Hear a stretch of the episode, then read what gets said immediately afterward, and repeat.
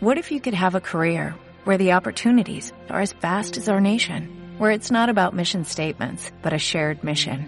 At U.S. Customs and Border Protection, we go beyond to protect more than borders, from ship to shore, air to ground, cities to local communities. CBP agents and officers are keeping people safe. Join U.S. Customs and Border Protection and go beyond for something far greater than yourself. Learn more at cbp.gov/careers. Podcast Millennium. Y hay algo, Gisela, que sin duda tenemos que prestar atención y son las comunicaciones en tiempo de guerra. Vos sabés que es algo que, así como te contaba lo, de la otra estrategia, lo del tema del bombardeo y de destruir edificios que pueden servir como una especie de, trincheras o, de, o de paredones, el tema de la comunicación es muy importante. Pero claro, lo mismo que te dije antes, como no estamos acostumbrados por suerte a estar en esta situación siempre, de repente nos sorprende que em, a pesar de que, de que Putin reforzó su control sobre la sociedad rusa durante los últimos años de, su gobierno, durante todo su gobierno, pero durante los últimos años más, en Internet siguió habiendo pequeños focos de información y expresión política independiente, a los que él llamaba independiente u opositores, eh, todo lo que viniera de afuera generaba un peligro para Putin. Y bueno, ahora mientras está efectivamente llevando a cabo una, una guerra eh, y está todo puesto allí, las autoridades rusas como empresas multinacionales de Internet construyeron el, un muro eh, a una velocidad vertiginosa. Estamos hablando de, de, un, de un corte. Hay decisiones que han roto una Internet abierta que antes se consideraba una ayuda para integrar a Rusia en la comunidad global. TikTok y Netflix, por ejemplo, para que se den una idea, han suspendido sus servicios en el país. Facebook ha sido bloqueada. Twitter también, ¿eh? solo que de manera parcial eh, y, el futuro de YouTube está en duda. Bueno, así como esto, varias empresas ¿eh? y todo lo que tiene que ver con la conexión y la tecnología. ¿Qué les parece si vamos a hablar con alguien que nos pueda ayudar en esto? Está en línea con nosotros Gabriel Zurdo, que es, es especialista en ciberseguridad. Gabriel, muy buenas tardes. Santiago, Gisela te saludan. ¿Cómo estás? ¿Cómo les va, Gisela? Muy bien. Gracias Gabriel? Bueno, contanos, así mi compañera contaba un poco cómo se van bloqueando las redes. La primera pregunta es, es por ejemplo, China tiene una red, eh, si uno quiere hablar con un, con un periodista chino, te dice no, por, por el chat no te puedo hablar, eh, por WhatsApp ponete en WeChat. ¿Rusia tiene alguna red exclusiva de ellos? Bueno, eh, eh, estaba muy bien lo que contaba Gisela. Eh, fíjense, antes de contestarte, Santiago, eh, que hay un fenómeno nuevo también. todas las marcas que mencionaste, Gisela, sí. y las decisiones que tomaron, por primera vez estamos viendo acciones supragobierno. El mercado y las plataformas van más allá que los presidentes de los países. Mm. Facebook, Netflix, cualquiera de las marcas. Fíjense que tienen eh, una presencia por encima de las geografías y las políticas. Claramente es la primera vez que estamos viendo esto y en referencia a lo que decía Santiago, hace menos de un año, Rusia hizo por primera vez en la historia, siendo la geografía más extensa del planeta, ¿eh? es el país más grande, una, una simulación de desconexión a Internet, a, la mm. Internet global, mm. y empezó a probar lo que hoy conocemos que se llama RUNET, que es la Internet propia con múltiples propósitos. A ver, en sendos informes de inteligencia el año pasado se hablaba de un ejercicio de simulación de cara a una hipótesis que podría ser esta. claramente en ese momento eh, esa operación fue secreta, luego se supo porque fue evidente, muchas de las compañías que vos mencionaste, Gise, eh, experimentaron ese corte. Entonces, eh, fue inocultable. Ahora, eh, el otro propósito eh, está claramente orientado a la hipótesis de conflicto y a la postura ideológica asimilable a la de China, Santiago, que tiene que ver con lo siguiente. Por un lado, poner una valla digital de manejo del acceso a la población de información. Mm. desde la Guerra Fría del año 49 mm. al 91, a la KGB. En ese caso, en, ese caso, digamos, utilizadas desde el gobierno, a diferencia de lo que está pasando ahora, que son los empresarios, como pusiste vos eh, muy Podemos nombrar las la marcas perfectamente. Claro, eh, que tomaron la decisión. La diferencia es esa, ¿no? Digamos, todos pueden de alguna manera limitarla, pero en este caso el cambio se da en esto que marcaste vos. Déjame recordar, recordar a los oyentes, estamos hablando con Gabriel Zurdo, CEO de BTR Consulting, especialista en ciberseguridad, que nos está ayudando a entender la situación en Rusia. Efectivamente, la postura del gobierno de Rusia, Putin, tiene dos propósitos aparte de simular esto. En primer lugar, contener el acceso a la información de la población y esta es una decisión ideológica. Y por otro lado, achicar, imagínense una ventanita eh, chiquita a través del cual RUNET o el acceso a Internet a Rusia podría facilitar una contraofensiva digital por parte de Occidente, que está ah, planteada. ¿eh? Mm. Hoy las tres hipótesis de ataque sobre Ucrania que empezaron a eh, desplegarse desde diciembre del año pasado, tenían que ver con afectación de la eh, eh, infraestructura de emisión crítica, te corto la luz, internet, las telecomunicaciones, telefonía celular, afecto el humor social en la gente, ¿eh?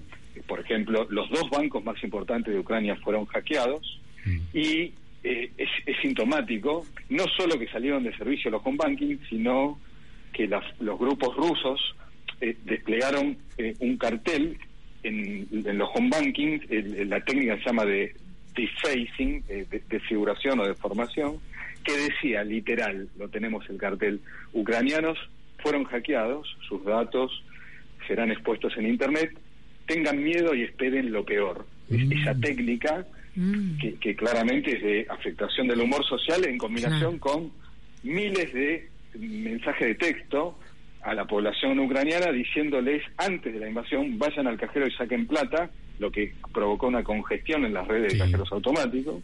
Y el tercer punto es eh, el manejo por primera vez de sendos grupos, nosotros la llamamos guerra de guerrillas digital, mm. que pugnan por eh, desinformar o manipular ah, la información en redes sociales. De hecho, hay, por ejemplo, dos o tres identificados. Uno se llama Ghostwriter, mm. que eh, en teoría está basado en Bielorrusia, que es esponsoreado por Lukashenko, que es aliado de Putin, que su especialidad es eh, suplantar la identidad de periodistas, medios, de personalidades, militares, deportistas, y opinar a favor en contra de uno y otro bando y viralizar ah. Fake news, digamos. Exactamente. Entonces, vuelvo a la contraofensiva, retomando la ventanita eh, de Runet. La contraofensiva de Occidente, explícita por el gobierno de Biden y el Cyber Army, el, el ejército cibernético que creó Estados Unidos, tiene que ver otra vez con tres hipótesis de ataque. La primera es de corto Internet, o casualidad hicieron el ejercicio de simulación y crearon su propio Internet. La segunda es que afecto lo que se llama el Power Grid, que es la red de distribución eléctrica. Imagínense nuestras vidas si mañana, Gise y Santiago, nos levantáramos y no tuviéramos, no WhatsApp, no pudiéramos cargar la batería del celular, no tuviéramos Internet.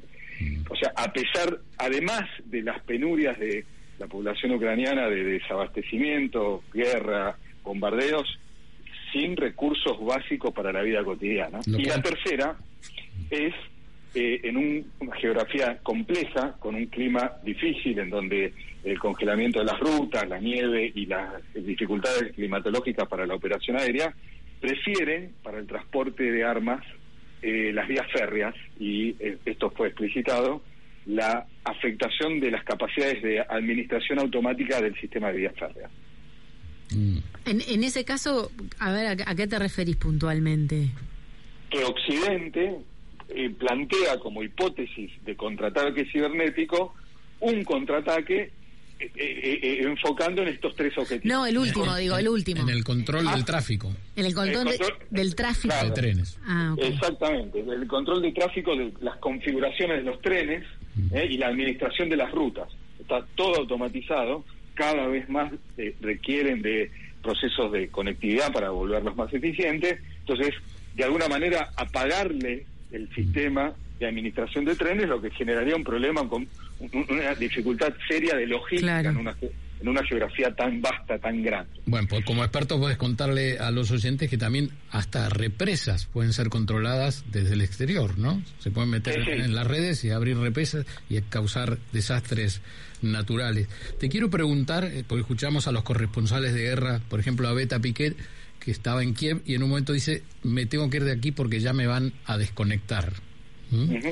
Eh, por ejemplo, los los que los que podemos seguir hasta ahora, ¿a qué red se conectan? ¿Pueden entrar todavía por la red normal, digamos así, de Google, por nombrarla, o, o por Internet abierto? Lo, Bueno, que, lo que eh, estamos recibiendo de los de los periodistas están fuera. Hoy, hoy por lo que sabemos, hay afectaciones muy distintas entre la situación en eh, Ucrania del este y central y del oeste. ¿Eh? Hay, eh, hay zonas que definitivamente no tienen telecomunicaciones, desde, obviamente, todo esto que eh, comenté tiene que ver con la afectación de la capacidad de comunicación de los centros de comando militar, además, ¿eh? la coordinación de las operaciones de las Fuerzas Armadas ucranianas, obviamente está siendo afectada por grupos de inteligencia para evitar que se puedan organizar. Ahora, también se produce el- un, por primera vez un, un fenómeno como el que comentaba al principio de supragobierno y es eh, el amigo Elon Musk con su Mm. proyecto Starlink, A ver. que, que muchas veces, eh, si hacen un poquito de memoria, eh, incluso acá en Argentina, la gente tiende a confundir con ovnis los trenes de satélites Sí. que la compañía Starlink es- está montando sobre eh, la superficie terrestre, está alrededor de 400 kilómetros de altura, creo, de, la superficie de la Tierra. Eh, el proyecto Starlink consiguió autorización de la NASA para montar, poner en órbita, hasta 42.000 satélites repetidores de Internet. Eh, y, y el- y en esta ocasión, el ministro de Telecomunicaciones ucraniano le pidió por Twitter a Elon Musk si por favor podía apuntar satélites a la superficie, a la geografía ucraniana, para facilitar la conectividad a Internet al- al- a la población. Y esto ocurrió. Es Entonces, increíble, este dato no lo sabía, es increíble lo que nos estás contando, porque por tu- fíjate cómo fue la comunicación Ucrania-Elon Musk en- en- por un, un Twitter. Bueno, eh, eh, pero es, eh, fíjate, eh, Gise, que esto va más allá de una red social. Es decir, eh, te pongo dos extremos. Cuando lo llaman a Mark Zuckerberg al Congreso norteamericano, a que explique cómo, por ejemplo, entre otras cosas, un senador norteamericano, esto desde la perspectiva de eh, la ley eh, antimonopolio, de el oligopolio que en principio podría representar el grupo Meta, ahora WhatsApp, Facebook e Instagram, y le preguntan congresista Mark Zuckerberg, eh, ¿ustedes escuchan a la población eh, cuando hablan por teléfono? Y dijo, sí, pero un poquito. En la otra punta tenés, y, la- y el argumento fue, los escuchamos para mejorar la acentuación de los traductores que necesitamos por región. ¿eh? Uno no es consciente de esto No. cuando vos No. configurás No. tu, ta- tu teléfono, te dice español, latino, ¿eh? americano. eh.